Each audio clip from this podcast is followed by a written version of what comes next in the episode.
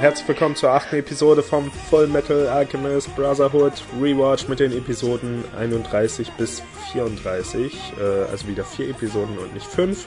Wobei ich auch die fünfte von letztem Mal noch nachgeholt habe. Okay, jetzt wird's verwirrend. Ich habe die 30. noch nachgeholt und jetzt geht's weiter mit der 31. Ich bin Toni. Ich dachte, ich bin tot. ja, es war zu viel.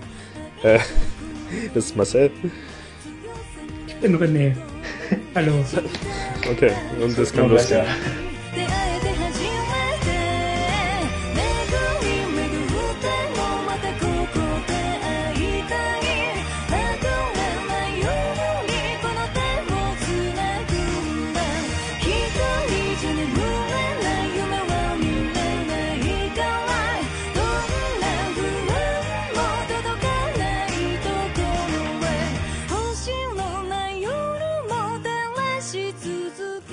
Ja, es kann natürlich sein, dass ich hier ein bisschen was vermische noch mit der 30. Episode, da wir die direkt vor den anderen noch gesehen haben, aber ich denke, das wird wahrscheinlich nicht weiter passieren. Ja, das war ja nur der Rückblick und so. Sollte man ja ganz gut ausgrenzen können. Ja, genau. Also ich habe die noch nachgeholt und es ist nicht wirklich so viel Spannendes passiert. Ähm, deswegen, ja, wirklich was hatte ich da vorher auch nicht verpasst. Wobei es immer noch interessant ist, äh, die Kriegsszenen waren, glaube ich, wirklich nur hier in Folge 30 zu sehen, ne? Mhm. Und das ist jetzt vielleicht trotzdem für die nächsten Folgen noch interessant, weil ich jetzt nicht gedacht hätte, dass die wirklich so gnadenlos einfach Zivilisten töten, die von irgendwo angerannt kommen. Also das war schon etwas extrem. Das war natürlich klar, dass die irgendwie Teil dieses Kriegs sind und sich wahrscheinlich wehren, wenn jemand angreift, aber dass einfach nur Zivilisten flüchten und die, die ihn dann angreifen, ist schon äh, ziemlich hart. Ähm, okay, dann äh, lasst uns weitergehen. Ja, für meinen Geschmack ging es ganz schön langsam vorwärts, eigentlich. Also dafür, dass wir am Anfang noch gesagt haben, dass sich die Serie so viel schneller vorwärts bewegt als das alte Fullmetal Alchemist, geht's jetzt doch ziemlich langsam. Also das liegt eben auch daran, dass sich so sehr darauf konzentriert wird, irgendwie die Geschichten von einzelnen winzig kleinen Nebencharakteren zu zeigen, die einen eigentlich nicht weiter interessieren dürften und das dann trotzdem ziemlich ausgestreckt wird. Das beste Beispiel ist eigentlich dieser äh, Doktor, wie ist der jetzt gleich Marco? wieder? Nee, nicht Dr. Marco, dieser andere. Ach so, Dr. der, Nox. der andere, okay. Dr. Nox müsste heißen, der dann eben Besuch von seiner Familie bekommt. Und das ist schon ein relativ großer Anteil dieser Folge. Obwohl ich überhaupt keinen. Echt? Das Also, hatte ich jetzt nicht so den Eindruck. echt? René, wie ging's dir da? Also, ich hatte schon das Gefühl, dass wenigstens fünf Minuten waren. Von der 20 Minuten Folge. Also ein oder zwei Minuten war schon, aber ich fand auch, dass die Folgen schon entschleunigt wurden, im Gegensatz zu den Folgen, die wir in der letzten und vorletzten Folge äh, gesehen haben, wo, wo wirklich viel Action los war. Ja, ja, genau. Und äh, ich bin übrigens überrascht, dieser Dr. Nox, den, den Besuch, den er bekommen hat. Was dachtet ihr, wer das ist, die beiden Personen, die da vor seiner Tür standen? Es war ein Mann und eine Frau, so viel Ja. kann ich sagen. Wie, na, das wurde ja ziemlich schnell dann erklärt, wer das ist. Also ich habe mir da jetzt nicht viel mehr drüber nachgedacht. Er hat gesagt, er hat gesagt, seine Familie, das wurde erklärt, aber es wurde, glaube ich, nicht gesagt, wer genau das ist. ähm, seinen Sohn und na gut, bei der Frau habe ich das auch nicht so verstanden. Anfangs dachte Ja. ich seine, seine Frau, aber irgendwie scheint es ja auch nur eine Tochter zu sein. Ich bin mir auch nicht sicher, ob es seine, also die Frau seines Sohnes oder seine Tochter Mhm. ist. Aber Beides falsch, es ist die Frau des Arztes. Also, Das Hä? ist die Mutter des Sohns. okay, Steht zumindest, also steht zumindest hier in der Folgenzusammenfassung bei www.wikipedia.org. Nochmal die falsche Quelle hier zu nennen, falls es nicht stimmt, aber hier steht, Nox gets a visit from his wife and son. Und das sah für mich überhaupt nicht so aus. Es sah aus, als wäre der, äh, ja, der Sohn und die Schwiegertochter dort. Oder eben die Schwester, aber nicht die, die Frau. Also vom Altersunterschied haut das überhaupt nicht hin. Ich, ich hoffe, das stimmt nicht, das wäre seltsam. Wenn die Mutter genauso alt ist wie der Sohn. ähm, ja. Ja, das war ebenfalls so eine kleine Nebengeschichte. Man hat jetzt immer mal wieder solche Neben, also so, solche Rückblicke, die mit eingestreut waren.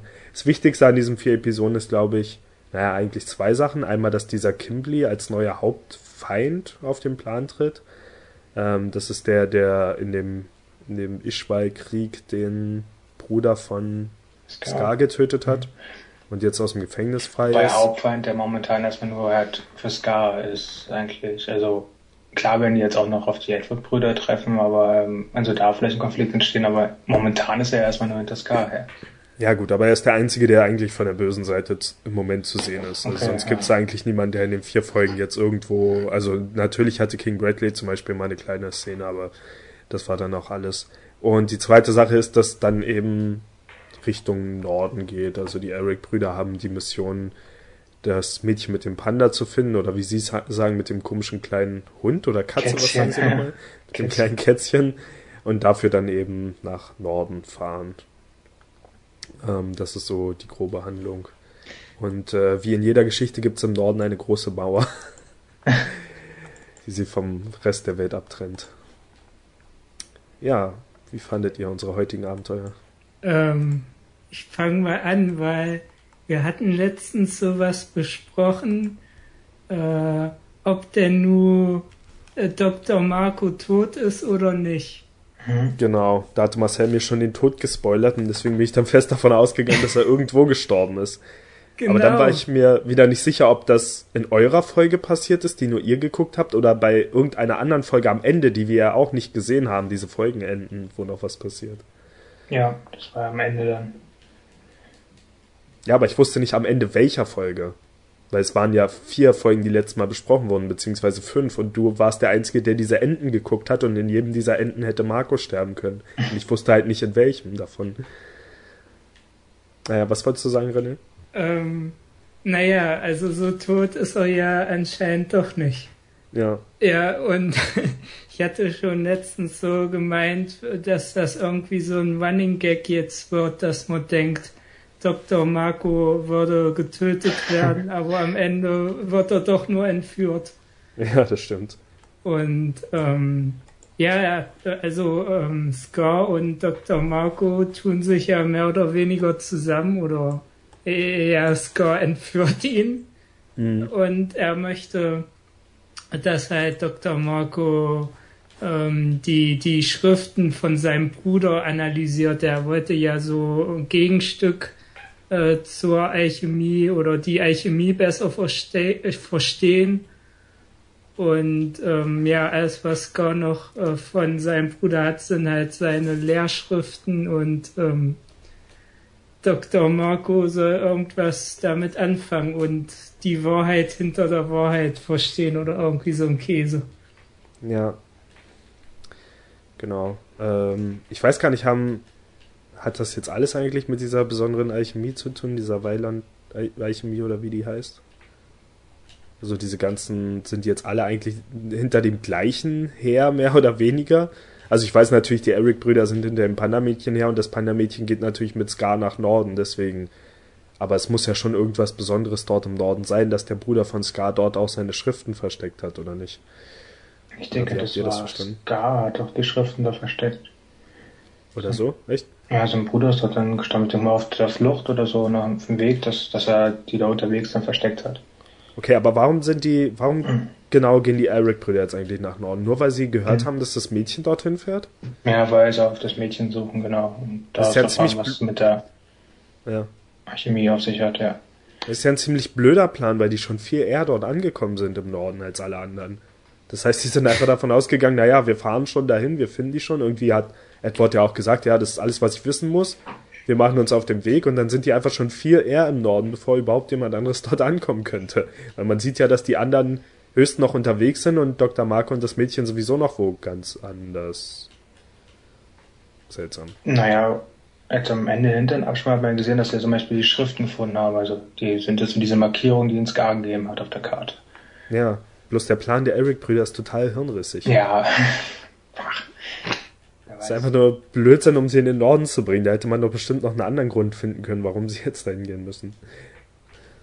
Vielleicht suchen sie ja selbst nach den Schriften oder so, keine Ahnung. wollten Armstrongs Familie kennenlernen. Ja. hm. Ich weiß nicht. Ähm. Äh. ich weiß gar nicht genau, wo ich jetzt ansetzen soll. Ähm, ich fand, es ging am Anfang in den ersten beiden Folgen noch relativ viel um Mustang, oder? Und gar nicht so sehr um Mhm. die Brüder, also zumindest in den ersten beiden Folgen. was ganz interessant war, man hatte diese Situation noch bevor, bevor die Reise in den Norden angefangen hat, dass die Eric-Brüder ähm, äh, das Zuhause von King Bradley besucht haben, was eigentlich ganz cool war.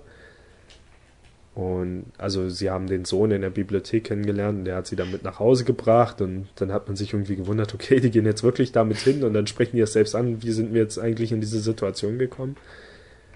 Und ja, Bradley kommt nach Hause und findet das irgendwie nicht so toll, obwohl ich bei ihm eher erwartet hätte, dass er cooler bleiben würde in der Situation, aber er wirkte schon etwas angespannt, finde ich. Mhm.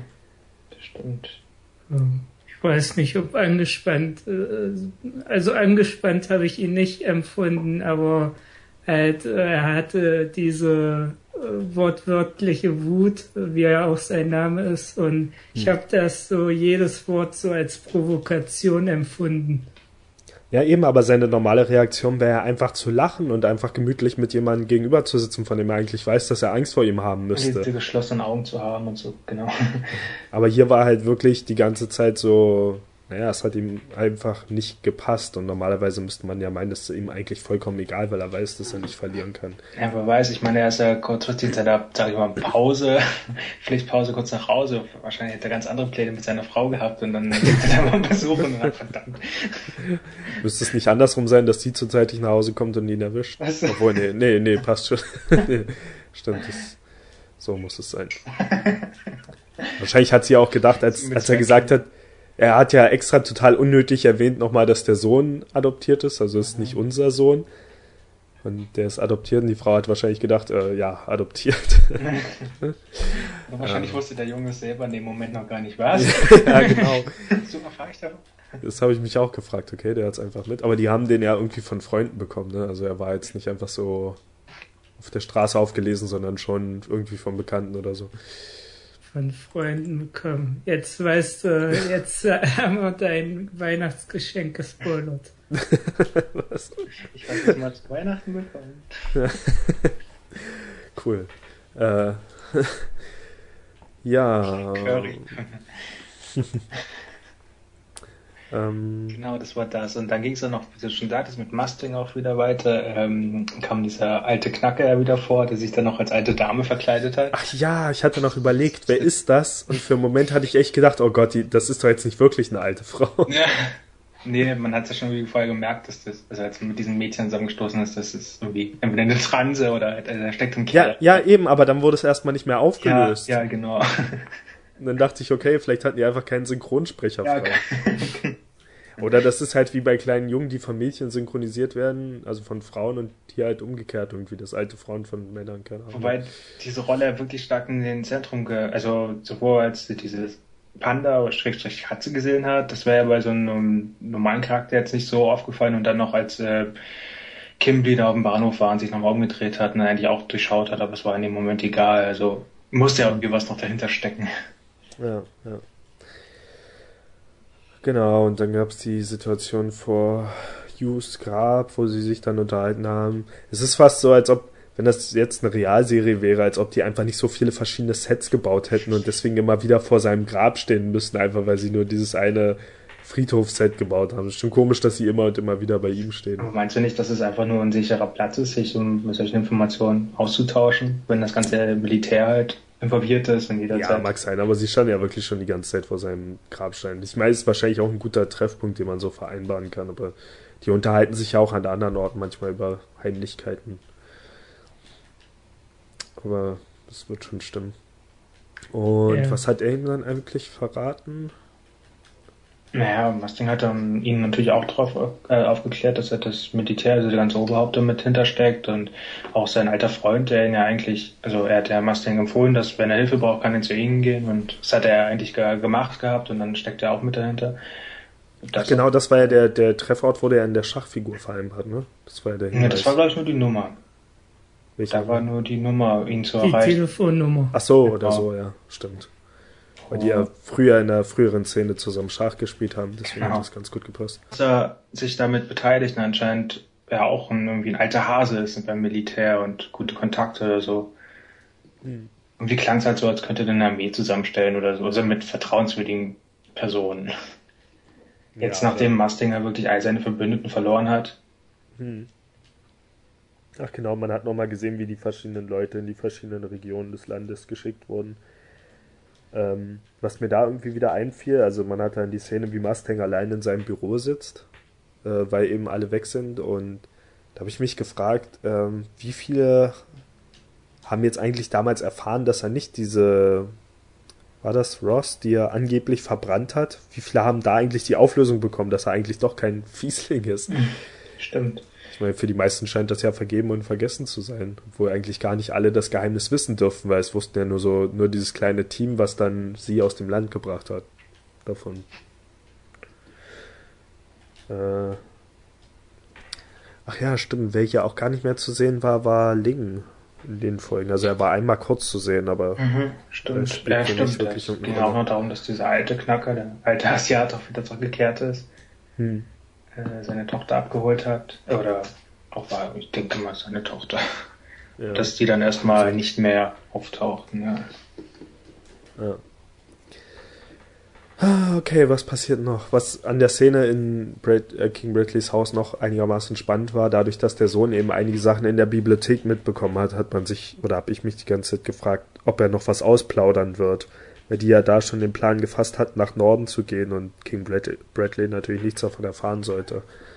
Und ja, ich habe eigentlich nur darauf gewartet, dass der Sohn eben anfängt auszuplappern, was die in der Bibliothek gemacht haben und dann wäre er wahrscheinlich darauf gekommen.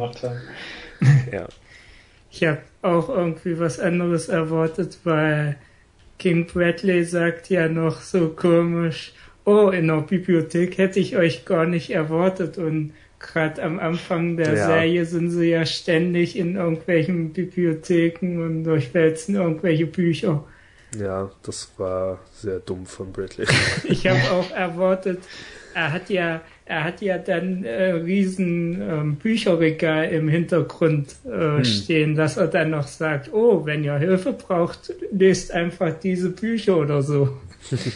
Die Proportionen in diesem Raum waren übrigens sehr seltsam. Das Regal im Hintergrund war viel größer als die, also verhältnismäßig größer als die Sessel im Vordergrund und dann auch nochmal, als er zur Tür rausgegangen ist, da waren die Sessel auch wieder so komisch im Vordergrund, aber naja, ist mir nur irgendwie aufgefallen. Fällt mir, glaube ich, dadurch vor allem auf, dass die halt immer diese komischen, riesigen Räume, riesigen leeren Räume haben in dieser Serie. Und dann ist er auf den Gang rausgegangen ja, und dann war das auf einmal, sah aus wie so ein Verwaltungsgebäude oder so mit total gleichmäßigen Türen und alles und nicht wie sein persönliches Haus, was es ja sein sollte. Das war auch sehr seltsam. ja, das war auch äh, so ein riesiges Schloss. Hm. Und er geht halt auf den Gang raus und es sind noch 10.000 andere Räume oder nicht 10.000, aber absurd viele Räume da drin. Ja. Das wirkte so, als hätten die Zeichner in dem Moment vergessen, dass er, dass die gar nicht da in der Zentrale sind, äh, sind sondern bei ihm zu Hause. Das war schon sehr seltsam. Mm, Okay. Gibt's in dem Abschnitt vor der, bevor sie nach Norden reisen? Na gut, es gab dieses Gespräch zwischen Edward und, und Mustang mit dem Geld. Also Edward schuldet Mustang noch Geld und dann nimmt er ihm verschiedene Versprechen ab, für die er sich dann später Geld ausleihen wird, sozusagen. Also einmal, dass Mustang der Führer wird, dann, dass er Demokratie ins Land bringt und dann nochmal irgendeine dritte Sache. Ich weiß gar nicht mehr, was das dritte war. Ähm, ja, genau. Und es ging irgendwie um 500 irgendwas Cent. Ich weiß nicht, wie viel Geld das dort in dieser Welt sein soll. Hm. Okay. Ansonsten es halt immer nur nebenbei ein bisschen schon mal darum, um Ska und Kim, ähm, Kimberly, nee, Kimby, ähm, dann mit der Jagd halt, dass sich Ska anscheinend ja ziemlich auffällig verhielt und eine falsche Fährte legen wollte und so. Und es war mir auch schon ein bisschen interessant, so diese Verfolgungsjagd, so Ja. sowieso dass dieser Kim Lee, also ich meine, man kann ja jetzt aus dem Rückblick von dem Krieg, dass er ja, da er so ein, so ein mordlustiger Charakter zu sein scheint, und da, also als, nachdem er halt freigelassen wurde, er in diesem weißen reinen Anzug und schon noch was im Köpfchen hat, also mehr mit Köpfchen kämpft oder so, weiß nicht, war ja schon ein interessanter Charakter. Das war auch eine super Szene, wo er dann aus dem Gefängnis rauskommt. Ich weiß nicht, ob das in der Folge war, wahrscheinlich schon. ja in der, also in der 31. Okay, und ähm, dann mit den Wächter und ähm, die Wächter haben so überhaupt keinen Bock, sich mit denen auseinanderzusetzen. Ja. Und dann ähm, so als so, so gehässige Geste gibt noch ähm, der Kimbley dem Wächter die Hand und dann hat der Wächter so eine Bombe an der Hand. Und da dachte ich, boah, das kannst du doch nicht tun, der ist ja vollkommen wahnsinnig. No. Na, vor allem hat er Glück, dass er nicht einfach erschossen wurde. Ich meine, warum warten die die ganze Zeit und fummeln dann da in dem Arm rum, statt irgendwie zu reagieren? Und zweitens, woraus hat er eigentlich die Bombe gemacht? Das ist eine Armbanduhr wahrscheinlich. Aus einer Armbanduhr kann man eine Bombe machen, da braucht man, glaube ich, schon ein bisschen mehr Material. Wahrscheinlich wieder alles aus der Luft genommen, weil in der Luft ist ja alles drin. Ja, mit den Stein der Weisen geht das ja. Äh, ach so, stimmt, der hat ja auch noch diesen, den, den Stein der Weisen geschluckt. Äh, und, und Dings hier, Envy hat ihm auch einfach noch so einen anderen gegeben. Ähm, scheinbar haben sie ja genug davon. Aber das, das braucht ja schon viele Menschen, um so einen Stein der Weisen herzustellen. Und ich meine, am Ende hat es ja nicht wirklich viel gebracht. Also so leicht wie Kimberly dann später auf dem Zug besiegt wurde.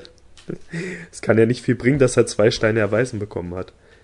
Oder hat er dann, na gut, dazu kommen wir noch, aber die, diesen neuen Homunculus, vielleicht hat er ihn ja irgendwo erschaffen, diesen Sloth. Weiß ich nicht. Also vielleicht hat er den zweiten Stein ja nicht wirklich für sich selbst benutzt. Ich glaube, Ja, den Sloth hat nur.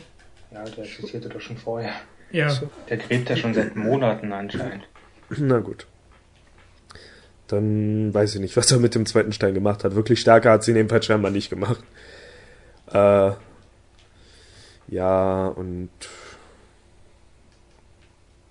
keine Ahnung, dass die ihn überhaupt haben gehen lassen nach dieser Bombenaktion. Na gut, wenn der Befehl wirklich von weit oben kam, also wahrscheinlich von King Bradley, dann haben die sich vielleicht auch einfach nicht getraut, noch irgendwas dagegen zu sagen. Es war auch noch so eine tolle Sache, die leider nur in der deutschen Version funktioniert, aber irgendwie äh, hat der, der Wächter ihn gefragt, wie hast du es nur geschafft, hier rauszukommen? Und Moment, Josie will gerade was von mir. ähm, äh, er hat gefragt, jetzt habe ich den Faden verloren. Er hat gefragt, wie, wie hast du es geschafft, hier rauszukommen? Er hat dann gesagt, es muss an der guten Führung liegen. Und das hätte, das funktioniert im Deutschen halt doppeldeutig, weil man auch meinen könnte, die Führung des Landes, also weil King Bradley ihn rausgebracht hat. Aber ich wüsste nicht, wie es in der Original, also ich weiß nicht, wie es im Japanischen funktionieren würde, aber im Englischen würde es jedenfalls nicht funktionieren. Ja, das wollte ich dazu sagen. ja, und dann ging es nach Norden für alle wichtigen Charaktere. Und da wurde viel Zug gefahren und Genau, dann darüber geredet, dass sie da sonst nie irgendwie Schnee hatten oder nie lange liegen geblieben ist. Dann gab es dann noch diese einen Rückblicke, das eine Mal halt, wo halt wirklich viel Schnee die, äh, liegen blieb, dass wir einen Schneeüberschlag gemacht haben, einen Schneemann gebaut haben, dann natürlich wieder mit Alchemie. Total sinnvoll. Ja, und scheinbar hatten sie ja genug Schnee, aber trotzdem hat Edward irgendwie Alphons das erzählt, dass dort Schnee gab, obwohl Alphons das ja hätte mitbekommen müssen. Naja, Hm. weiß ich auch nicht. Also es wirkte erst so, als hätten sie noch nie Schnee gesehen und dann haben sie sich scheinbar einfach nicht so gut daran erinnert. Aber es sah schön aus, die Schneelandschaften und so. Das war auch mal eine tolle Abwechslung in der Serie. Äh, ich meine, das Einzige, was ja bisher so an Landschaften zu sehen war, waren eigentlich immer diese grünen Berge dort, wo sie herkommen. Und nee, ich ja- muss sind ja gerade auch an die Zwerge. Szene denken, ähm, wo sie im Auto sitzen und oh, guck dir So. mal diese schöne Landschaft an. Stimmt. Und, und natürlich diese Insel, auf der sie mal sein mussten. Und Wüste gab es auch schon. Ja, stimmt. Und ja, sie gehen nach Norden, sie kommen an einer Mauer an. Ich glaube, bei, Ed, bei den Erics passiert wirklich nicht viel mehr. Es gibt noch so eine tolle kleine, naja, so ein Foreshadowing-Moment ähm, mit den Automates, nämlich dass äh, irgendwie sie werden ja von jemandem abgesetzt und, und vorher kommt aber kurz eine Szene mit Winry, wo ich nicht genau wusste, warum wird jetzt eigentlich Winry gezeigt. Sie ist nur ganz kurz da in ihrem Haus in Dingsbums Valley und spricht da mit ihrem, ich weiß nicht, ist der, der ihr Meister da, der, der Tuntige? Keine Mhm. Ja. Sie spricht jedenfalls mit ihm und erfährt dann, dass die Erics sich nach Norden aufgemacht haben. Und kurz danach bekommt man dann eben die Szene, wie, ähm, ja, wie, wie dieser, der Typ, der die kutschiert hat, dann Alphons fragt, ist das eine Automail? Nein? Gut. und dann weiß man schon, oh oh, Edward wird wahrscheinlich Probleme bekommen und nicht Alphons. Und äh, kurze Zeit später, das ist dann glaube ich schon in der nächsten Folge, sagt diese Doktor Doktorin ja dann auch nochmal zu Edward, dass ja, irgendwas mit seiner Automail-Bauerin, dass er sie eben dorthin bringen soll. Aber das, es war eben ganz cool, dass Winry so ganz kurz gezeigt wurde, nur um schon mal vorauszudeuten, dass wieder was mit Edwards äh, Automail passieren wird, was ja dann kurz danach passiert ist. Das fand ich ähm, einen interessanten kleinen Moment. Es auch wieder so ist, dass halt Winry immer überher, also hinreisen muss in ihn und so jetzt sogar in dieser Schneelandschaft. Ja, was ja scheinbar nicht passieren wird, weil es halt zu gefährlich für sie wäre. Oder zumindest will Edward das erstmal nicht, weil aus dem gleichen Grund, warum, glaube ich, dieses Mädchen da, diese May, keine Automail bekommen sollte, eben weil Winray nicht in Gefahr gebracht werden soll und wegbleiben soll von Central City. Wobei man ja auch meinen könnte, wenn sie jetzt in den Norden kommt, dass sie dann vielleicht sogar sicherer wäre. Weil King Bradley dann wenigstens nicht weiß, wo sie sich gerade aufhält. Aber Das mit dem, dass diese Asiatin da kein, kein Auto mehr bekommt, das lag doch mehr an ihr Großvater, dass er das nicht wollte, oder? So Ach ja. ähm, May ist übrigens das kleine Mädchen. Die andere ist anders. Ja. Äh, Lanfan, so. Ja, kann auch sein. Vielleicht auch so. Aber hier dieser andere Typ im Krankenhaus, der war ja übrigens auch nochmal kurz zu sehen. Das war auch ziemlich gemein. Der hat dann irgendwie, was hat er bekommen? Anteln. Ja, Ach so. genau, Hanteln, wollte lieber Schmuddelheftchen, aber der hatte ja wirklich nichts in seinem Raum, also nicht mal Bücher oder irgendwas. Und dann geht der Typ auch schon wieder gleich raus und niemand leistet ihm Gesellschaft. Und selbst der hat ja auch noch keine Ersatzkörperteile bekommen, was er scheinbar auch nicht wollte, aber das ist keine sehr spaßige Existenz. Naja, auf jeden Fall, äh, ja, was gibt's zu sagen mit den Eric-Brüdern? Die kommen dann eben an dieser Festung an, auch wenn sie es wegen dem Schneesturm noch nicht gleich sehen und kämpfen dann gegen so einen Typen, der so eine riesige Automail hat. Da war ich wieder etwas enttäuscht. Aus diesem Kampf wurde nicht wirklich viel gemacht. Also es war so eine typische Situation, wo man sich denkt, okay, sie hätten jetzt nur mal wirklich sagen müssen, was Sache ist. Aber nein, die verschwenden die ganze Zeit. Die kämpfen halt erstmal und machen irgendwelchen Blödsinn, statt einfach zu sagen, dass sie zu den Guten gehören.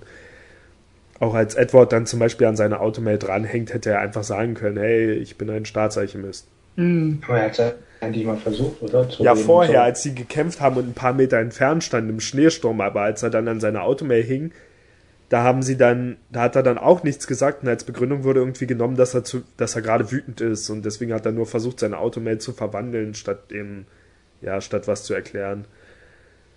Aber der Kampf hätte eher enden können, aber stattdessen hätte ich mir gewünscht, dass vielleicht mehr aus diesem Kampf gemacht wird, weil diese riesige Automail, die wird ja jetzt wahrscheinlich auch nicht mehr eingesetzt weiter, die hat ja jetzt keine Funktion mehr. Jetzt wo, naja, wo sie keinen Grund mehr haben, gegeneinander zu kämpfen. Und ich glaube auch nicht, dass dieser Charakter noch eine große Rolle spielen wird. Deswegen war es schade, dass hier mal wieder die Chance verschwendet wurde, irgendwas Tolles damit zu machen, also irgendein Kampf oder so. Es wird ja eigentlich gerade dann immer unterbrochen, wenn es gerade, naja, wenn es spannend werden könnte. Ich habe auch da nicht verstanden so richtig jetzt, wie ähm, Edwards Alchemie jetzt ganz genau, ähm, ähm, wie er das macht oder warum er das ähm, bei Eisen hätte irgendwie transmutieren können Ja. und bei was anderem nicht, weil man sieht ihn auch, dass er irgendwelche Steine transmutiert oder dass er mein Radio hat er transmutiert. Ich glaube, er muss die Bestandteile kennen. ja, so. ist das ich Problem. mir auch. Aber dann würde ich mir immer noch vorstellen, dass es trotzdem transmutieren kann, nur nichts ordentliches draus wird in dem Fall. Aber dass die Alchemie dann einfach gar nicht funktioniert, nur weil er nicht die Bestandteile kennt, ist dann schon wieder etwas komisch. Äh, ich meine, vieles an dieser Alchemie hier ergibt keinen Sinn. Aber da, ja, das war schon etwas seltsam. Ja, und dann treffen sie die äh, Schwester von Armstrong. Und währenddessen bei Scar, der ist auf dem Zug unterwegs. Das müsste dann in der Folge hier sein. Also in der vorletzten. Und äh, ja, äh, man denkt ja die ganze Zeit, er wäre mit Marco unterwegs, ist dann aber mit diesem anderen, mit dem komischen Schnurrbart. Und ja, dann kommt auf einmal ein Zug einfach angefahren. auf der anderen Schiene. Und Aber ich glaube, bei der Szene oder eine noch davor habe ich gemerkt, dass das nicht Marco war. ja, Obwohl Marco ja irgendwie auch seinen Körper gewechselt hat, weil mittlerweile sieht er viel dünner aus. Es, ja, die haben ja irgendwas gefaselt, von wem die haben diesen Hund da, diesen Wachhund transmutiert stimmt. und hm, keine Ahnung. Ja. Also was ich dachte in der Szene dann, als Kimberly an, auf den Zug gesprungen kam und dann diesen, dieses Wesen in der Kutte eben gepackt hat, dass die gerade erst gewechselt haben. Ich dachte, Marco wäre immer noch auf dem Zug und dann habe ich erst kapiert, ach so, der war noch nie dort. Weil ich dachte dann schon, weil, weil die Sache ist, in, in meinem, also ich dachte eben, okay, Scar hat ihm gerade gesagt, er soll das Outfit wechseln und mit diesem anderen tauschen, der wahrscheinlich nicht so wichtig ist und, und er, der aufgebraucht werden kann. Und dann wird der Typ ja von Kimberly gepackt und dann springt Scar aber in den Zug rein und kämpft. Dann dachte ich mir, okay, warum konnte das jetzt nicht einfach Dr. Marco sein, weil Scar mischt sich ja eh ein. Deswegen spielt diese, dieser Plan keine Rolle, aber naja, letztendlich war es ja kein Plan, weil Dr. Marco war ja schon immer wo ganz anders. Ja, aber das macht doch dann doppelt keinen Sinn. Ähm, warum macht sich Scar dann überhaupt die Mühe, noch extra in den Norden zu gehen? Weil er will ja eigentlich nur ablenken. ja, stimmt. Jetzt, wo du sagst. äh, na gut, aber die gehen schon alle in den Norden, ne? nur er geht in eine andere nördliche Richtung. Also kann schon sein, dass er sich dann mit den anderen wieder treffen will. Ja. In den Unterlagen halt, oder? Ja, aber Scar geht ja eben nicht zu den Unterlagen. Also hat René schon recht. Warum macht Scar sich überhaupt diese lange Reise? Wahrscheinlich wirklich, um die anderen einfach nur so lang wie möglich in irgendeine andere Richtung zu führen. Das auf der Brücke war übrigens auch ganz cool, äh, wie sie überhaupt erst auf den, also das war dann auch wieder in der Folge davor, wie sie auf den Zug gesprungen sind, als sie umzingelt wurden und ich dachte mir schon, okay, das wird jetzt wieder einer dieser blöden Momente, die springen einfach vor der, von der Brücke und zufällig schießt keiner auf sie oder trifft sie nicht. Aber dass dann eben dieser Qualm kam und sie in dem Qualm verschwunden sind, das war dann eigentlich wieder cool. Auch wenn die Soldaten ziemlich lang gebraucht haben, um es zu kapieren. äh, ja, genau. Und das war dann schon, also wie schnell Kimberly einfach fertig gemacht wurde. ich meine, ich dachte die ganze Zeit, okay, Scar, man soll jetzt erstmal denken, Scar hätte die Oberhand und dann wird Scar von dem Typen besiegt. Aber nein, der wirft einfach so eine blöde Stange und spießt ihn auf. Und eigentlich war das schon wieder gut, weil es eben nicht dieses, ja, diese Verarsche war irgendwie, ja, der Zuschauer soll jetzt denken, er wäre im Vorteil, aber er ist dann doch nicht im Vorteil und so weiter. Nee, der wird einfach fertig gemacht von Scar und das ganze Selbstbewusstsein davor noch, wo er zu seinen Soldaten gesagt hat, kommt mir nicht in die Quere, ich übernehme ab jetzt und so, alles weg. alles, äh, ja. Er sagt ja noch, er sei eingerostet. Das macht schon Sinn. Äh, gut. Ansonsten, ich glaube, bei Scar war es das dann auch fast schon, oder? Der Zug explodiert Ja. dann. dann Eigentlich hätte sich selber da in die Luft sprengen müssen, wenn er vor sich so eine Explosion da erschafft. Ja, ja. Egal, ob er nun Erschaffer ist oder nicht. Ist ja sein Spezialgebiet irgendwie, aber stimmt schon. Ähm, ja, und dann in der letzten Folge sieht man größtenteils die Eric-Brüder, wie sie in diesem. Achso, aber dann danach haben wir ja noch die Zug, äh, das Zugschaffen oder den Zug gebremst und dahinter gerade, was Ja. da passiert ist. Und warum der Typ dann unbedingt so aufbesteht, dass sie halt weiterfahren sollen und so. Also ich meine, er kann sie ja trotzdem helfen lassen oder mit diesem Blut drauf lässt. Nein. Naja, Er vielleicht, da das, anscheinend vielleicht damit aus. Scar ihn nicht bekommt. Also Scar könnte ja in dem Moment schon hinterher rennen. Hm. Hinter dem Zug. Also ich hatte es ähm, so aufgefasst, äh, das ist jetzt sehr äh, eine sehr komische Interpretation, dass das halt so ein harter Hund ist und ähm, er will einfach nur, ähm, er denkt sich einfach nur, ach, all scheißegal, Hauptsache ich komme schnell ins Krankenhaus Mhm. und ähm, der Rest wird einfach schon. Es wäre aber cooler gewesen, wenn er noch auf der Schiene geschliffen wäre. Irgendwie, nein, lass mich hier, ich brauche das. aber das Beste war auch, wie er eben von Scar fertig gemacht wird, dann schnell eine Fluchtmöglichkeit, indem er den Zug da sprengt und dann noch hinterher ruft, nächstes Mal kriege ich dich, während er eigentlich abhaut mit dem Zug. ja, lauf ruhig, lauf ruhig. nächstes Mal kriege ich dich. äh, naja. Aber es war auch ähm, cool, aber auch irgendwie komisch, wie dann diese zwei Züge einfach parallel mal äh, gefahren sind. Ja. Scar Ja, ist ja eben. auf diesen Zug und auf der Nebenschiene kommt dann auf einmal ein anderer Zug in dieselbe Fahrtrichtung. Ja.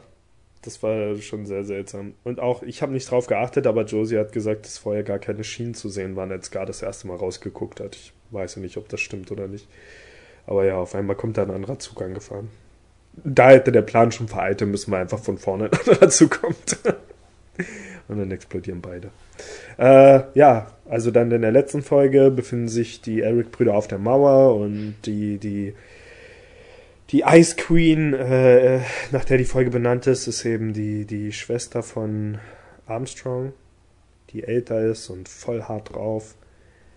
Und ja, genau, die lernen so, hm? Die lernen eben so ein bisschen über die. Regeln dort im Norden, der Stärkste überlebt und sie treffen auch diesen einen, der auch ein Ishwala ist, der hat rote Haare und, und weiße Haare und rote Augen, meine ich. Und äh, die Eric-Brüder müssen dann arbeiten, treffen dabei noch den einen Soldaten wieder, den, der in den Norden geschickt wurde. Ich weiß nicht mehr, wie der hieß. Major Miles. Ist er so? Also Major war er ganz sicher nicht. Ah nee, Major Miles ist der Schwaler und der andere heißt Furman oder so. Keine Ahnung, ich lese das hier nur ab. Und da haben die dann eben auch irgendwie Gespräche geführt. Und äh, was ich mir so gedacht habe, naja, das war schon interessant, dass sie diesen Typen aus Ischwal getroffen haben und dass sie dann später noch gelernt haben, wie die Regeln dort auf äh, dort im Norden sind und so. Aber was ich immer wieder merke, okay, die haben diese langen Gespräche und die sollen wahrscheinlich irgendwie interessant sein. Das sind meistens Charaktere, die keine besonders große Rolle spielen in der Gesamtgeschichte. Aber es ist irgendwie schade, weil man erfährt eigentlich nie was Neues durch diese langen Gespräche. Und ich finde, dadurch streckt sich diese Serie immer so extrem. Also das ist nicht so, dass man dann, dass dann in jedem Gespräch irgendwie so ein interessanter Kern drin stecken würde, durch den man dann denkt, ah, okay, wow. Sondern es ist immer nur so, die gehen immer wieder zu dem gleichen Krieg zurück, erzählen immer wieder von diesen gleichen Prinzipien, nur von anderen Personen erzählt. So wie es am Anfang der Serie so war, dass halt immer wieder von diesem Experiment der, äh, oder beziehungsweise davon erzählt wurde, was den Eric-Brüdern passiert ist. In jedem Gespräch immer wieder gleich, nur von einer anderen Person erzählt aus einer anderen Perspektive. Und so ist es hier eben mit diesem Krieg und mit diesen Sachen im Norden und so. Die sind alle nicht wirklich interessant. Die wären interessanter, also für mich zumindest, die wären interessanter, wenn sie irgendwie, wenn da irgendwie was immer dahinter stecken würde, so dass man wie ein kleines bisschen vom Mysterium aufdeckt oder irgendwas über jemanden erfährt, was man vorher nicht wusste. Zum Beispiel auch dieser eine Rückblick da in der Folge, die ihr letztes Mal schon besprochen habt. Für mich war es eben interessant, weil ich zumindest gesehen habe, okay, die haben echt eiskalt Bürger angegriffen, aber das war dann auch, das war es dann auch schon wieder. Also all diese Sachen irgendwie immer, das sind nur Wiederholungen von den gleichen Sachen und nie irgendwie was Neues hinzu am Ende, dass man dann denken würde, oh cool, gut, dass der Charakter das jetzt erzählt hat. Also so nehme ich das jedenfalls. Augen und so. Und dann war es dann noch viel wichtiger, dass es doch eigentlich. Ja, aber was ist denn mit den Augen? Die Augen eines Mörders. Und Ich meine, die haben gesehen, dass er die Augen aus Ischwal hat, ja und? Was bringt uns das jetzt weiter in der Gesamtgeschichte oder Ach überhaupt? so, nee, ich meinte, dass jetzt die, die alte Folge, die mit dem Krieg und so, ja, Ach so. dass das nochmal beleuchtet wird, dass es halt diese Last ist. Ähm, nee, aber das mit dem Mauer, also du meintest ja vorhin auch schon, dass mit dem Typen mit der äh, ähm, Armbrust wollte ich sagen, nee, äh, mit der Automail, genau, mit der großen Automail und der Ishbaya, die sind jetzt nicht so unwichtig. Also die Charaktere, die jetzt auftauchen in der Mauer, wenn ich das richtig in Erinnerung habe, die tauchen schon noch öfters auf, oder zumindest im Schluss hin nochmal. Also die gehören dann schon zum festen Team. Die sind jetzt auch im Vorspann alles mit dabei. Es ist jetzt nicht so, als würden die jetzt mal kurz vorgestellt sein und dann verlassen die die Mauer wieder, und dann war's das. Na gut. Die gehören dann später noch zu den Verbündeten und ich glaube schon, dass der dann auch mal zum, zu seine- seine Automail da einsetzen wird und so. Okay, na Also gut. Und Tucker ist das ein Riesentag. ich gebe äh, Toni auch schon recht, dass man echt irgendwie, wenn man was Neues erfahren muss, äh, will, muss man wirklich mit der Lupe suchen. Aber ähm, ich habe da, also ich habe vor allem diese ähm, Charakter, wie die Charaktere vorgestellt werden, war für mich äh, der Vordergrund in dieser Episode und ich weiß nicht, ob das vorher schon mal erwähnt wurde, aber was ich gelernt habe, dass es anscheinend irgendwie einen Auslöschungsbefehl von allen Ishwalon gab. Hm. Davon habe ich auch noch nie gehört. Also das war für mich neu. Das hat für mich, ähm, ja, Toni meinte ja manchmal am, am Anfang der Serie, haben die Bösewichter so ein bisschen wie Team Rocket ähm, gewirkt, weil sie nicht wirklich äh, bösartig waren, aber so ein Ja. Auslöschungsbefehl, das ist ja ähm, fast schon wie die Endlösung. Oh, ach ja, stimmt. Da- Das war aber auch, das war aber auch wieder in der Folge von letztem Mal, glaube ich. Was wir jetzt meinen, oder? Mit dem Ausschließung? Oder kam das jetzt hier raus in der Folge? Also ich meine die Unterhaltung mit den Ishwala, der die Brille trägt. Ach so, okay, das, das ist dann an mir vorbeigegangen. Mir war nur noch was eingefallen aus dieser Folge. Es war überraschend, wie King Brad oder ach Mann, wo kam das raus? Egal, in irgendeiner der, der, der Folgen, ähm, dass King Bradley halt wirklich in diesem Zelt saß. Ach so, das war das, was Hawkeye Edward erzählt hatte. Und, und halt wirklich diesen, dieser alte Mann wollte sich ja dann opfern für sein, den Rest seines Volkes. Und King Bradley war halt wirklich der super Oberbösewicht und hat nur gesagt, ah, ich will noch mehr töten und so. Und da hat noch keiner gemerkt, dass er ein Bösewicht ist. Was ist denn das für ein Blödsinn? Bloß weil, also ich meine, früher in der Serie war er immer so ein lachender Typ, der nur so heimlich eine böse Seite hatte. Und jetzt, wo für uns aber aufgedeckt wurde, dass er eigentlich böse ist, war er eigentlich schon immer böse und vor all seinen Soldaten und so und alle haben das mitbekommen. Und auch wie er immer gesagt hat, äh, hier, du Mensch und so, und du bist nur ein Mensch und alles solche Sachen, dass die, er hat schon viel zu viel verraten eigentlich. Ja, aber vor wem denn? Die beiden Alten haben die Alle, die im Zelt saßen, all seine- und die an, ja und die gehörten noch mit dazu. Die Ja, all seine. Soldaten wie Hawkeye. Und die ganzen anderen, die halt nicht wussten, dass er ein böse Hä, die waren auch mit im Zelt? Ich dachte, die waren nur Vertraute. Na, sie hat im Rückblick davon erzählt, sie muss ja irgendwie, oder es war halt wieder so ein Rückblick, wo man, wo es eigentlich gar nicht mehr aus der Sicht der Person sein Ja, sollte. eben, das denke ich auch. Da waren auch nur Haufen Vertraute da im oberen Stab, die doch eh mit eingebaut sind. Ja, Aber Hawke und all die, oder Mustang und so, die waren noch nicht dabei. Na gut, aber wer hat das dann erzählt?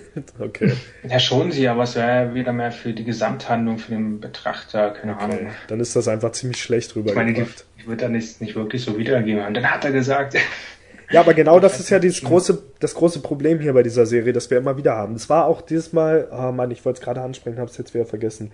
Irgendein Moment war wieder dabei, wo ich wieder davon ausgegangen bin, alle wissen Bescheid und dann wusste die Person doch nicht. Es war irgendwas mit Mustang, glaube ich. Ah, ich hab's vergessen. Vielleicht fällt's mir noch mal ein. Irgendwas, was wieder rauskam, wo eine Person überrascht war und ich dachte, hä, die wissen das doch schon lange alle, seit Jahren. Äh, ich weiß nicht mehr, was es war. Naja.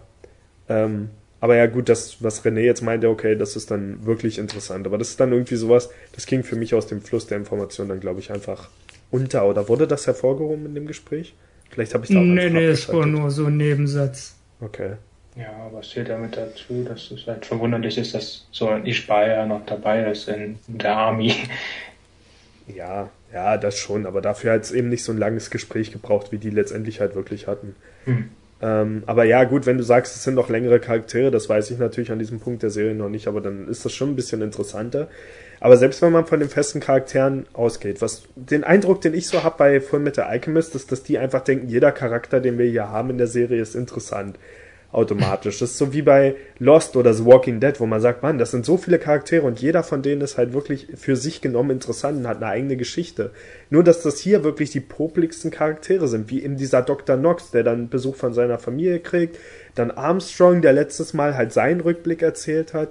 Das ist ja okay, wenn das ab und zu passiert, aber wir werden meiner Meinung nach wirklich nur noch bombardiert mit Nebencharakteren, die alle ihre Geschichte erzählen oder in langen, breiten Dialogen ihre Gefühle ausdrücken müssen und viel weniger eben von, von Mustang und den Eric-Brüdern und so weiter, also den wirklich zentralen Charakteren. Wobei jetzt die Erics dann in den letzten beiden Folgen wieder ein bisschen mehr waren. Mustang war dann in den ersten beiden Folgen ein bisschen mehr, das ist schon okay.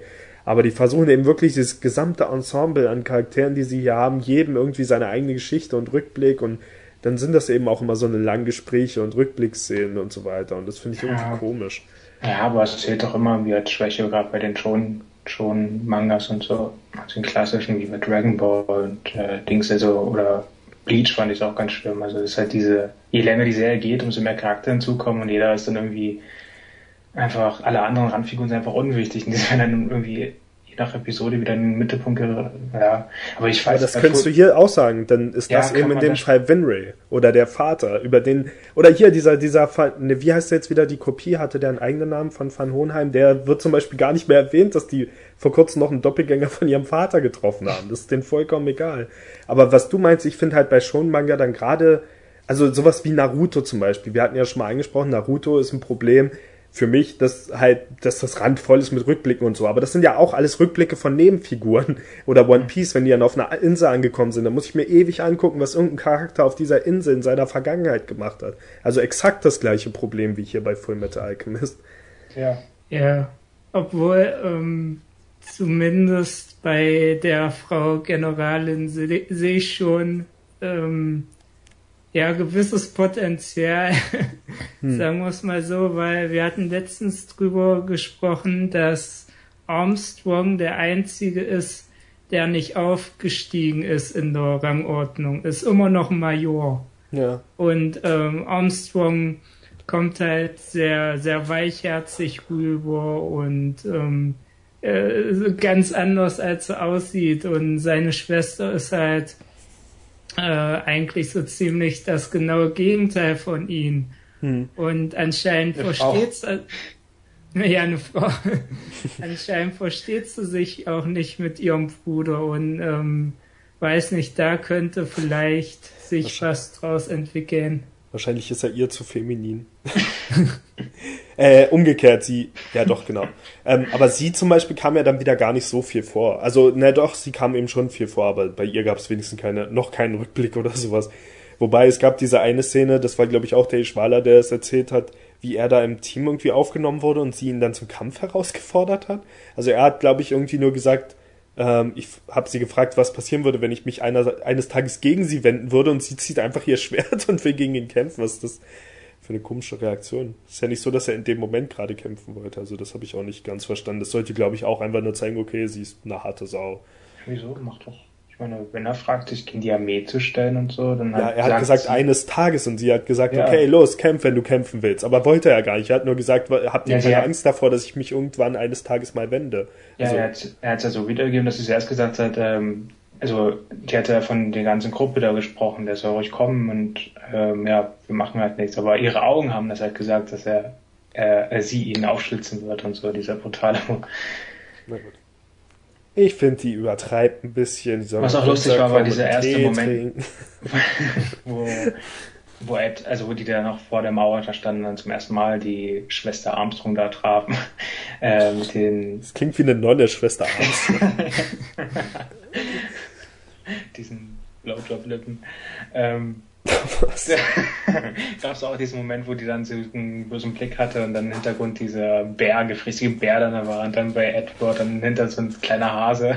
Das ich auch ganz lustig. Stimmt, die hat nämlich vorher noch gesagt, dass es gefährliche Bären dort gibt und die Zwei Meter zwei Meter hoch sein sollen und so. Ja. Naja, jetzt haben sie einen echten Bär kennengelernt. Ähm, ja, jedenfalls wurde dann diese Basis dort angegriffen. Da hat ihren Bären gezeigt. Oh Gott. Bitte nicht. Ähm, das mit den vielleicht Eishafen-Dings war irgendwie auch ganz lustig, wo eine Eishafen runterlässt mit den Spitzhacken. Also Edward kam wieder nicht ran mit seiner Größe. ja, stimmt. Also die Spitzhacken er gezeigt hat. ja, es hatte Aber die da und einige dann lustige Szenen, ja, stimmt. Auch, ja, äh, ein bisschen, da haben sie sich mal wieder Mühe gegeben, ernster. hatte man nicht auch mit May und Alphonse was oder war das bei der Folge, die ich nachgeholt hatte? Irgendwie auch nochmal so eine Szene, wo sie sich in ihn verliebt hat? War das hier bei denen dabei oder bei der 30.? Naja, dann war das bei der alten noch. Okay, das war nämlich auch ein bisschen seltsam irgendwie, Ja, weil, ja, weil Alphonse auch irgendwie so stolz darauf zu sein scheint, obwohl er ja schon immer noch ein Stückchen älter als sie ist. Aber Stimmt. Oder halt, wo sie dann halt auch nochmal mit der Eishafen, wo sie diesen Grauhaarigen da getroffen haben, sie ja nochmal loben, dass er so befördert wurde und trotzdem muss er halt die Arbeiten machen und dann nochmal ihn necken halt, dass er halt wegläuft. Stimmt, ich hatte erwartet, dass die Tränen in der Luft einfrieren. Das ist Ja. komisch, dass das nicht passiert ist. Mhm, genau, und dann kam dieser Angriff und ein neuer Homunculus tritt auf den Plan, der ist Sloth. Das heißt, glaube ich, irgendwie Trägheit oder sowas. Mhm. Ist es so? Wie, wie heißt denn die Todsünde dazu? Heißt es Trägheit? Ja, doch, Trägheit. Äh, ja. Und genau, der gräbt sich da irgendwie durch und greift dann an. Und die Eric-Brüder sind überraschend dagegen, ihn anzugreifen. Also es sollte natürlich zeigen, dass sie im Gegensatz zu den anderen dieses Vorwissen haben über die Homunculi, dass es halt nicht viel bringt, aber sie wissen ja trotzdem, dass Mustang schon mal einen besiegt hat. Und gerade Feuer hatte in dem Fall dann ja funktioniert und ja, keine Ahnung. Ich hätte von gerade von Edward irgendwie erwartet, dass er trotzdem versucht zu kämpfen und nicht zu flie flie flühen oder keine Ahnung irgendwas anderes. Ähm, und ja, es ist schon spannend, wie es dann eigentlich weitergeht. Am Anfang haben sie auch erstmal nur mit ihm geredet und dann dachten die anderen, er wäre auf ihrer Seite und dann hat er sie angegriffen und so. Äh, und ja, die, die Generalin da wurde eben mal kurz aus der Fassung gebracht. Was ich seltsam fand, war, wie Edward sich halt geweigert hat, irgendwas über die Homunculi zu sagen, weil so, ich glaube, in Central City müssten das ja schon viele aus dem Militär wissen, oder? Wer die sind. Also es ist jetzt nicht so, als wäre das das Geheimnis.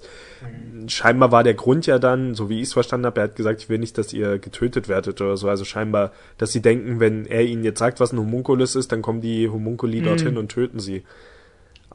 Aber es leben ja auch so viele in Central City noch, die über die Homunculi Bescheid wissen, oder nicht? Oder sind das wirklich nur auch Mustang und die Leute um ihn rum?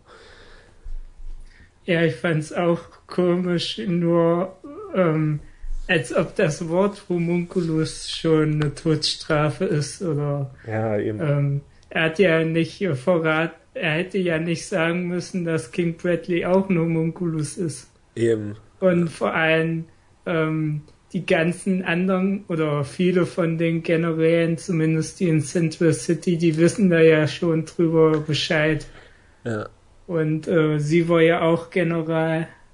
Und man weiß ja nicht so richtig, ähm, ähm, was sie für eine Moral hat. Sie ist ja, ähm, ja, sie ist ja so der Stärkste überlebt und so ein Käse. Und ähm, ja, wer weiß, man weiß noch nicht so richtig, auf welcher Seite sie steht, obwohl sie wahrscheinlich eine von den Guten ist.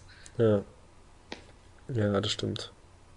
Ja, ich dachte mir nur, also ich weiß natürlich noch nicht, worauf es jetzt hinausläuft, aber ich dachte mir schon so ein bisschen, wie als es angegriffen wurde, okay, das ist jetzt wieder die Situation, jemand wird nicht vertraut, es greift kurz jemand an, die helfen denen und danach vertrauen sie ihnen für immer. So dieses typische Ding, wenn man weiß nicht, kein, kein Ausweg, also wenn, wenn den Hauptfiguren irgendwo nicht vertra äh, vertraut wird oder sie irgendwo in einer Geiselsituation sind oder so und dann kommt zufällig gerade ein Angriff, sie helfen kurz und schon vertrauen alle ihnen plötzlich so. Das ist echt dieser, dieser typische Ausweg, wenn einem nichts Besseres einfällt.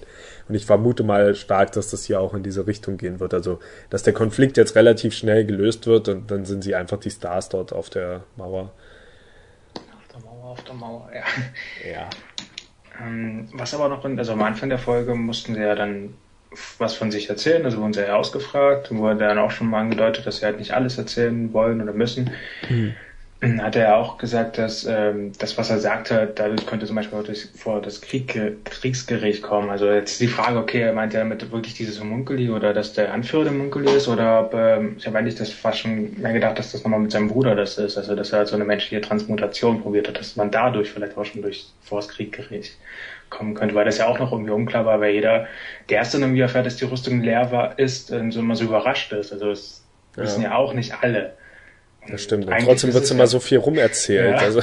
Und eigentlich ist es ja wirklich verboten, Menschen, Experimente und Transplantationen und diesen das. Ja. ja.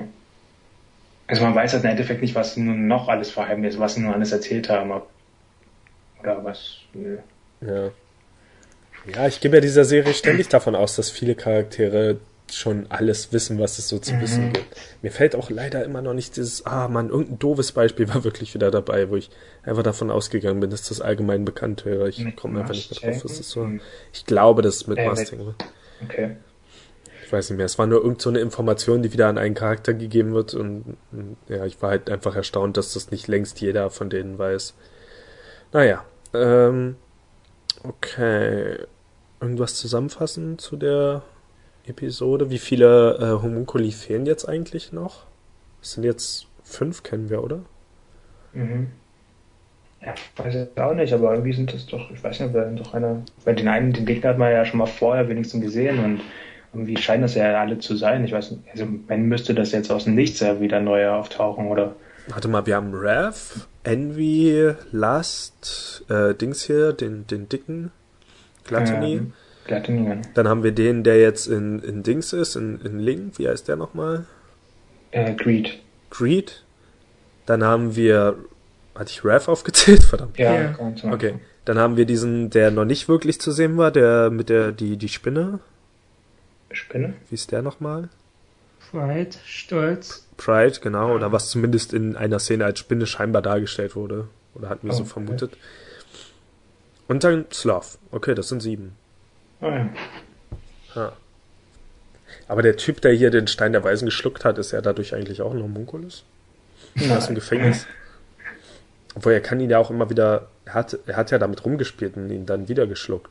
Hm. Warum kann er da jetzt einfach wieder stehen? Ha. Na gut, für mich war es das eigentlich. Weil es in den Blut, weil es in Blut reingehen musste. Flüssigen Zustand. Ja, aber die anderen können sich ja kaum dagegen wehren, gegen den Stein der Weisen und er kann ihn einfach immer wieder ausspucken. Und Sie ist doch irgendwie so ein Käse von ähm, diese, diese, ähm, wie, ähm, diese Homunculi, die nach den Todsünden benannt sind. Das sind äh, Teile von der Persönlichkeit von Vater und anscheinend ist Vater keine vielschichtige Person und hat nicht mehr Persönlichkeit über gehabt ja, für einen Achten. genau. Mm, Okay. Ach so, Dr. Marco, ich dachte ja, dass er jetzt schlimmer aussehen würde. Ja, Ich dachte, er wäre jetzt nur ein blutiger Matschhaufen im Gesicht. Dann wurde er geheilt. Man sieht schon so Klöpfe von Notre Dame aus. vor allem, er transmutiert sich aus einem Hund raus, aber sein Gesicht kriegt er nicht hin. Das habe ich mich gefragt, ob er das wirklich gemacht hat oder ob die einfach nur einen, einen Hund getötet und dann das Blut an die Wand geschmiert haben. Also ob in, diese, in dieser Kleidung eigentlich nie was drin saß, sondern. Nee, aber muss ja scheinbar. Sonst wäre Ja, es das komisch. war ja ganzer Körper ohne Kopf. Und das kann der Marco, der kann einfach die komplett verwandeln. Das ist schon wieder so seltsam. Kann er einfach einen Doppelgänger von sich erschaffen? Naja, wenn er halt auch so wie dieser andere da, der, der seine Tochter da in diese Chimäre verwandelt hat und Dr. Marco gehörte ja auch zu diesem Forschungsinstitut. Ja, aber er hat ja seine Chimäre nicht in was Bestimmtes verwandelt. Also seine, seine Chimäre, seine Tochter. Er hätte die ja jetzt nicht in Menschen verwandeln können, sondern es war dann einfach ein hässliches Wesen, das eine Mischung aus diesen beiden war. Aber dass die jetzt ein bestimmtes Gesicht. Ich meine, Mustang hat das ja scheinbar ähnlich gemacht mit Ross, Hm. die dann gefunden wurde, aber es. Ach, die Alchemie hier, das. Auch als dieser Slurf da mit dem Fahrstuhl hochgefahren ist, habe ich mich wieder gefragt, ja, warum transmutieren die jetzt nicht einfach die gesamte Wand und den Fahrstuhl? Die könnten eigentlich in jeder Situation eine Lösung finden, um die locker aufzuhalten. Tja, ja, Ja. es ist noch spannend, was eigentlich die Aufgabe von Sloth ist. Ja, stimmt. Äh, glaubt ihr, dass Winry jetzt von alleine irgendwie nachgereist kommt, weil sie gehört hat, dass die im Norden sind? Ich könnte es mir gut vorstellen. Ja, glaube ich auch, dass sie auf jeden Fall noch da auftaucht. Ah, Irgendwie. War das vielleicht irgendwas über Scar, was eigentlich alle wissen müssten? Ein Beispiel ist auf jeden Fall wieder, dass ich nicht wusste, dass die hier, Er dass keiner, eine riesige Narbe. nee, dass keiner von denen weiß, was ein Panda ist zum Beispiel. Ich bin einfach davon ausgegangen. Und ja, weil sie nie in Stimmt. diesem Land waren, dachten sie alle, es wäre eine Katze. Das ist zum Beispiel, das war jetzt glaube ich nicht das Beispiel, was ich gesucht hatte, aber es ist auch so ein Beispiel, wo einfach so eine, so eine Information, wo man dachte, ja klar wissen die alle, was das ist. Und dann fangen die auf einmal an, das Katze zu nennen. Erst dachte ich, es wäre nur Edward so blöd und dann dachten alle, es wäre eine Katze. Und dann gab es ja noch wirklich diesen, wo die dann irgendwo hingegangen sind und jemand so ein Tier hatte und war das dann eigentlich eine echte Katze oder war das auch ein Panda, der einfach nur Katze genannt wurde? Nee, es war glaube ich schon eine richtige Katze, ja. Aber es sah aus wie auf Edwards Zeichnung, ne? Also irgendwie so ein Ja, bisschen ja. komisch. Das war auch ganz cool. Na gut, ähm, dann war's das für diese Episode. Nächstes Mal geht's weiter mit Folge 35, The Shape of the Country, bis Folge äh, 38. Konflikt at Bashkul, wie das so heißt. Naja, egal. Das war's, ich bin Toni, tschüss. Tschüss. Marcel? Ich auch noch? Okay, schau. Ja, das ist wichtig. Ach so. Das ist wie wenn, wie, wie mit einem Funkgerät oder Walkie-Talkie, man wartet einfach auf das Over. Jetzt bleiben die Leute dran und hören einfach das Nichts, bis sie deine Stimme hören. Mann, was war denn diese eine Sache, die ich noch ansprechen wollte? Ich komme einfach nicht drauf. Das war wieder so ein perfektes Beispiel dafür, dass. Ach, Mann. Nee, ich komme nicht mehr drauf. Nee, nee, ich komme nicht mehr drauf. Egal. Vielleicht, wo Leo Kimpley sich die Karte angeguckt hat und fragt, ob das die gesamte Karte ist.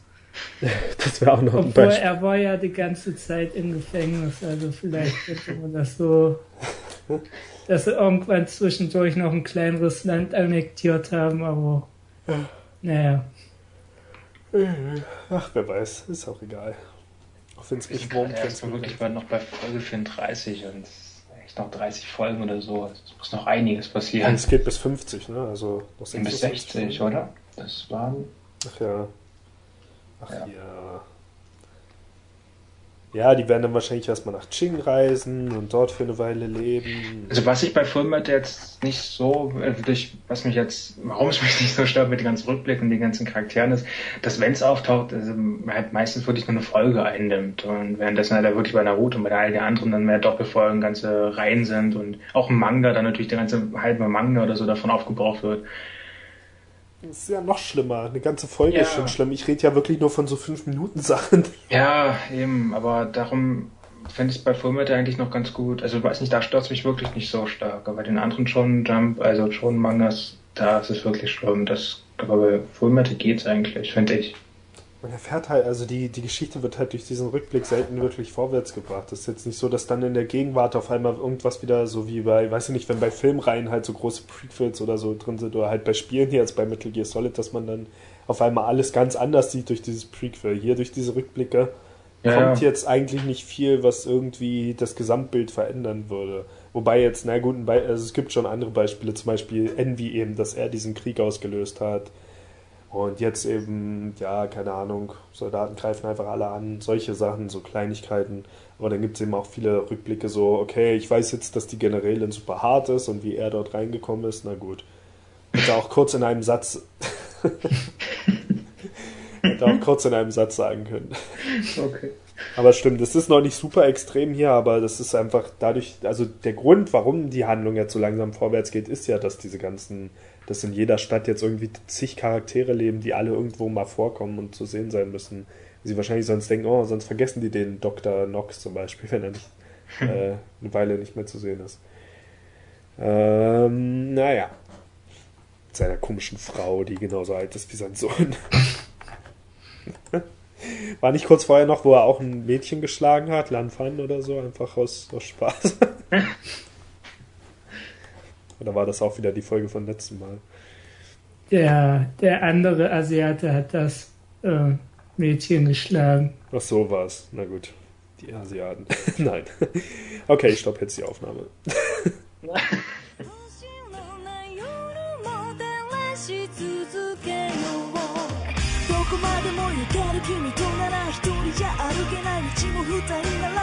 歌歌いながら歩けるんだ。君がいれば幸せ。